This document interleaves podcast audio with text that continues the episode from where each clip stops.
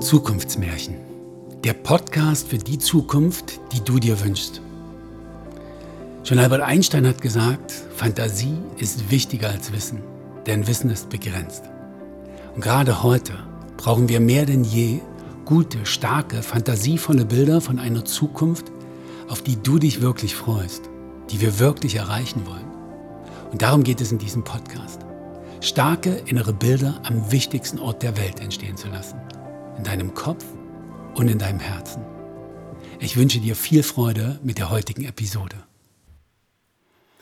Herzlich willkommen zu einer weiteren Episode im Podcast Zukunftsmärchen. Ich freue mich richtig doll, dass du auch heute wieder mit dabei bist. Heute ja zum dritten und damit letzten Teil der Geschichte von Birke, dem Waldläufer und dem wunderbaren Samen. Und wieder spanne ich dich nicht lange auf die Folter. Los geht's mit dem dritten Teil. Birke hat also etwas sehr Besonderes entdeckt. An einem der seltenen und magischen Lichtplätze des Waldes. Etwas so Besonderes, dass selbst die Ältesten des Waldes aufmerksam geworden sind und nun den Kreis einberufen haben. Gerade strömen alle Waldmenschen zusammen. Und hier gibt es den wohl größten Unterschied zu unserem Senat. Bei den Waldmenschen bilden die Weisen zwar ebenfalls einen geschlossenen Kreis, doch ihr Kreis findet im Freien statt. Es ist ebenfalls ein besonderer Platz, an dem sie sich niederlassen. Ich habe ihn mir einmal zeigen lassen und selbst ich habe das Funkeln in der Luft und die glitzernde Magie des Ortes wahrgenommen. Der Waldboden bildet hier einen Moosteppich, der seine unterirdischen Wurzeln wohl in den gesamten Wald ausgeschickt hat. Jeder Weise hat seinen eigenen Platz und kann über diese Wurzel mit dem Wald kommunizieren. Vielleicht ist es dieses Wissen, das sie Geist der Natur nennen. Um den Moosteppich herum stehen schlanke Birken mit einem ungewöhnlich dichten Blätterwerk, so dass alles in einem feinen Spiel aus Licht und Schatten liegt. Auch hat man das Gefühl, als würde immer ein sanfter Hauch von Frühling mit den Blättern spielen, und ich wäre jedenfalls nicht überrascht, wenn plötzlich wunderschöne Blumen aus dem Boden emporwachsen würden. Doch heute sind es keine Blumen und es wächst auch nichts aus dem Boden. Heute wird der Wald aus der Luft und aus allen Himmelsrichtungen bevölkert. Du kannst dir sicher denken, wie verblüfft ich bin, dass selbst kleine Kinder, ja sogar Babys im weiten Rund zu sehen sind. Doch wenn du annimmst, es gebe andere Geräusche als die des Waldes, so irrst du dich. Voller Staunen beobachte ich, wie sie sich alle einen Platz zum Niederlassen suchen und dann in Stille und friedlich, viele mit geschlossenen Lidern einfach sitzen fast als ob sie selber kleine Bäume wären. Sogar die Babys sind völlig entspannt. Wer hätte das schon einmal bei uns in der Stadt erlebt? Ich bin wahrhaft beeindruckt. Selbst als die Gruppe um Birke nun durch die Menschen in Richtung des Zentrums läuft, wo Vater Buchholz sie mit ausgebreiteten Armen erwartet, ist die einzige Reaktion unter den anderen Waldbewohnern, die ich sehen kann, ein erwartungsfrohes Lächeln. Und die einzigen Laute, die ich hören kann? Stille. Sofort begebe auch ich mich sanft und geräuschlos in den Lotussitz. Da ich neugierig bin, beobachte ich zwar noch, wie sich im Zentrum alle umarmen, da ich auch respektvoll bin, schließe ich kurz darauf die Augen und begebe mich mit dem in das Feld des Waldes. Dies ist eine Erfahrung, die ich jedem von euch nur auf das Wärmste empfehlen kann. Man fühlt sich natürlich genauso geborgen wie im Quantenfeld des Senats. Doch der Wald packt noch eine Portion Lebendigkeit dazu sodass du wirklich glaubst, noch einmal in dieser wohltuenden, warm beschützenden Hülle des Mutterleibes zu schweben. Und wenn du die Augen wieder öffnest, fühlt sich das schon sehr nach Neugeboren an. So schaue ich mich auch erst etwas verwirrt um, als ich und alle anderen um mich herum wieder erwachen und die ersten Geräusche entstehen und all die Farben und das Licht in mein Bewusstsein dringen. Ich brauche kurz, um zu realisieren, dass ich gar nicht mitbekommen habe, welches Wissen die Weisen nun erhalten haben ja nicht einmal, welche Fragen gestellt wurden. Obwohl ich schon einige Male dem Senat beiwohnen durfte, hat mich die Erfahrung hier völlig überwältigt. Ja, ich weiß, das sollte einem Geschichtenerzähler nicht unbedingt passieren. Doch die Intensität des Waldes ist stärker als alles, was ich bisher erlebt habe. Hier begreift man viel tiefer, was es heißt, zur Gemeinschaft des Lebens auf unserem Planeten zu gehören. Im Zentrum des Platzes sehe ich einen freudestrahlenden Birke im aufgeregten Gespräch mit den Weisen. In der gemeinsamen Meditation haben sie herausgefunden, dass an dem Sonnenplatz ein Samen liegt, dessen Energiefäden wohl anders aussehen als alle, die sie bisher kennen.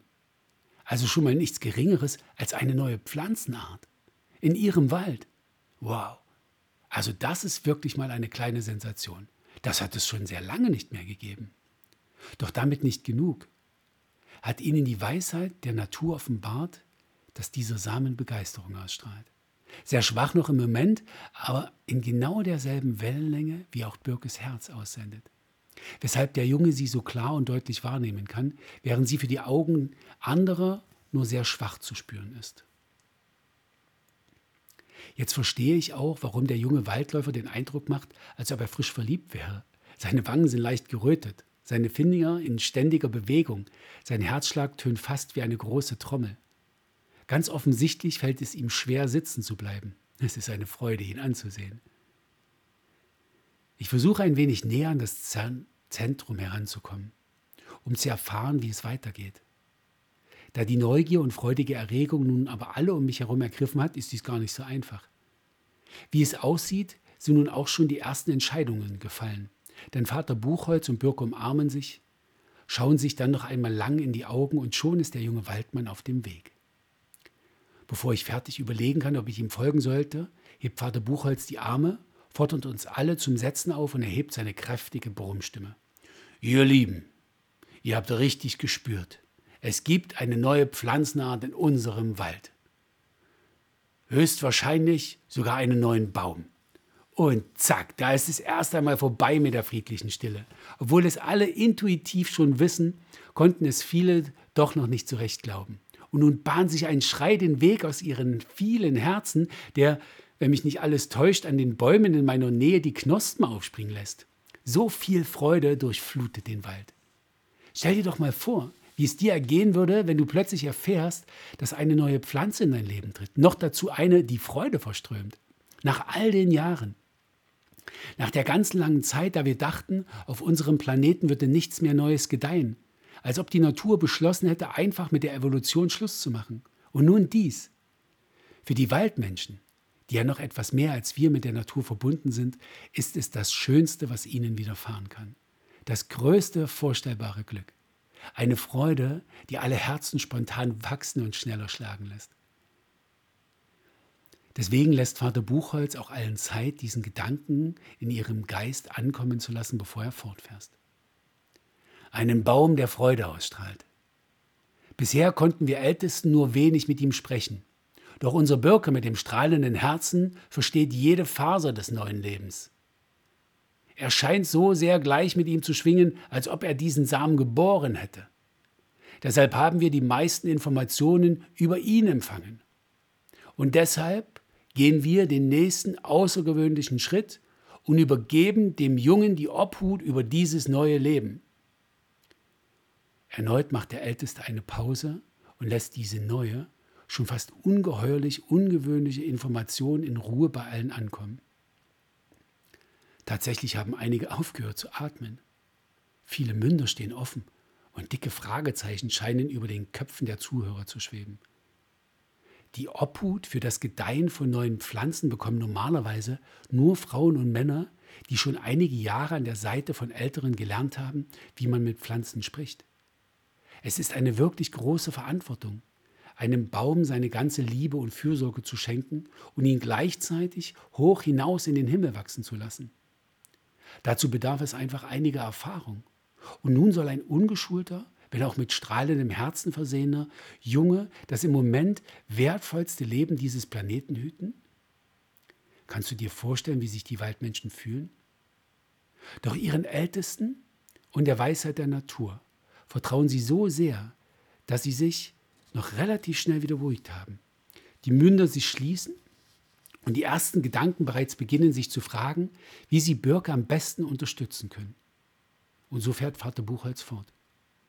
Da diese Aufgabe zu groß für einen Menschen ist, noch dazu für einen so jungen, bitten wir euch alle mitzuhelfen. Wann immer Birke mit dem strahlenden Herzen Unterstützung braucht, ganz gleich in welcher Form, sollten wir sie ihm zukommen lassen.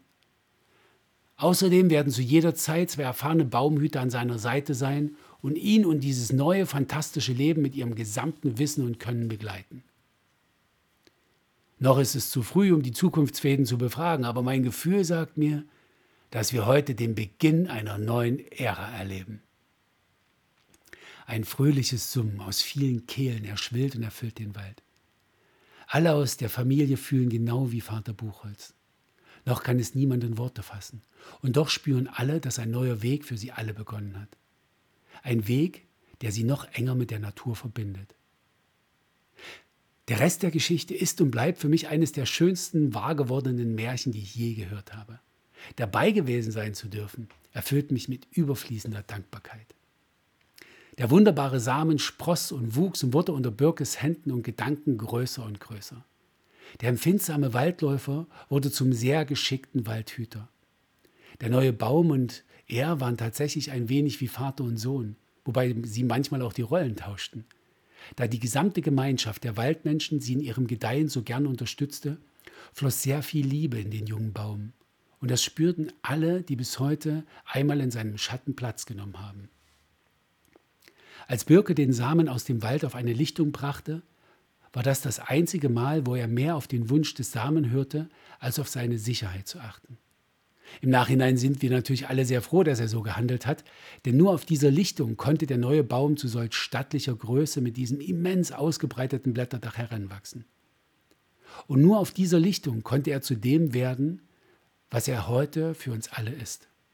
Der Schulbaum, der Baum der Freude, der Baum der Begegnungen, der Baum des Festes und vor allem der Baum der Begeisterung. Denn jede und jeder, die in seine Nähe kommen, fühlt Freude in sich aufsteigen.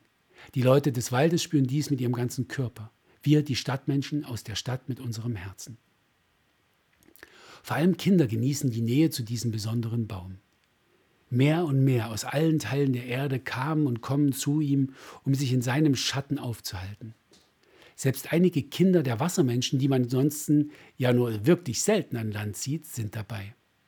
Sie alle merken schnell, dass sie Dinge, die ihnen unter dem Blätterdach dieses Baumes erzählt werden, besser verstehen und rascher lernen als anderswo. Der aus allen Poren eine feine Begeisterung ausatmet und alle Dinge etwas leichter und freudvoller macht. Ich kann mich noch erinnern, wie Birke bald feste Zeiten ausmachen musste, wann welche Gruppe unter dem Baum durfte, da selbst Erwachsene zum Lernen neuerdings unter den Baum kommen. Trotz des enormen Platzes, den man um ihn herum hat, herrscht doch stets ein wenig Platzmangel. Der Baum freut sich bis heute über all das Treiben und geistige Gedeihen unter ihm sehr. Wenn Birk am Abend in seiner Krone sitzt und sie ihre Gedanken liebevoll aneinander reiben, versteht er, dass der Baum seinen Zweck darin sieht, die Menschen in ihrem Sein zu unterstützen. Deshalb ist aus den beiden sogar ein neuer Feiertag entstanden. Vater Buchholz hatte es schon ganz richtig vermutet. Endlich hatte die Natur den Menschen vergeben. All die schlimmen Gräueltaten des dunkelsten aller Zeitalter, als es noch Kriege gab, als der Mensch seine Umgebung bewusst zerstört hat, als Bäume noch gefällt wurden, als wären sie leblos und ohne Empfinden, als Gift in die Luft geblasen wurden. Ach, du kennst das sicher noch. Eben all die Dinge, die aus heutiger Sicht absolut unverständlich sind und doch von Menschen wie dir und mir begangen wurden. Endlich hatten wir gelernt, es besser zu machen. Endlich hatte die Natur Grund, uns wieder zu vertrauen. Dies zeigte sie erhaben und liebevoll in Form dieses neuen Baumes. Ihr Lieben, mir steigen noch immer die Tränen in die Augen, wenn ich an diese Worte von Vater Buchholz denke, damals vor vielen Jahren, als er uns all das erklärte und zum Gedenken daran unser neuer weltweiter Feiertag der Begeisterung entstand. Danke, lieber Birke. Danke, dass du deiner Intention gefolgt bist. Danke, liebe Natur, für dieses herzlichste aller Geschenke. Und vielen Dank, du lieber, lieber Baum der Begeisterung. Mögest du und deine Samen immer auf furchtbaren, fruchtbaren Geist und Boden treffen. Und damit bin ich am Ende dieses Zukunftsbriefes. Erneut lade ich dich ein, das Gehörte in dir ankommen zu lassen und wahrzunehmen, was es in dir auslöst, welche Gefühle und welche Gedanken. Vielleicht inspiriert es dich sogar, dich ein wenig mehr dem Wald zuzuwenden. Und wer weiß, vielleicht gehörst genau du ja zur allerersten Generation von Waldmenschen. Ich wünsche dir viel Kraft und Zuversicht für deinen Weg. Mit friedvollen Grüßen, dein Freund. Das war eine weitere Episode aus dem Podcast Zukunftsmärchen, der Podcast für die Zukunft, die du dir wünschst. Ich würde mich sehr freuen, wenn du dich inspiriert fühlst, dein Bild einer guten Zukunft mit mir und uns zu teilen. Schick mir einfach deinen Text per Mail und ich baue ihn richtig gern in einer der kommenden Folgen mit ein. Ich wünsche dir eine richtig schöne Zeit und würde mich sehr freuen, wenn wir uns in der nächsten Folge wiederhören. Dein René.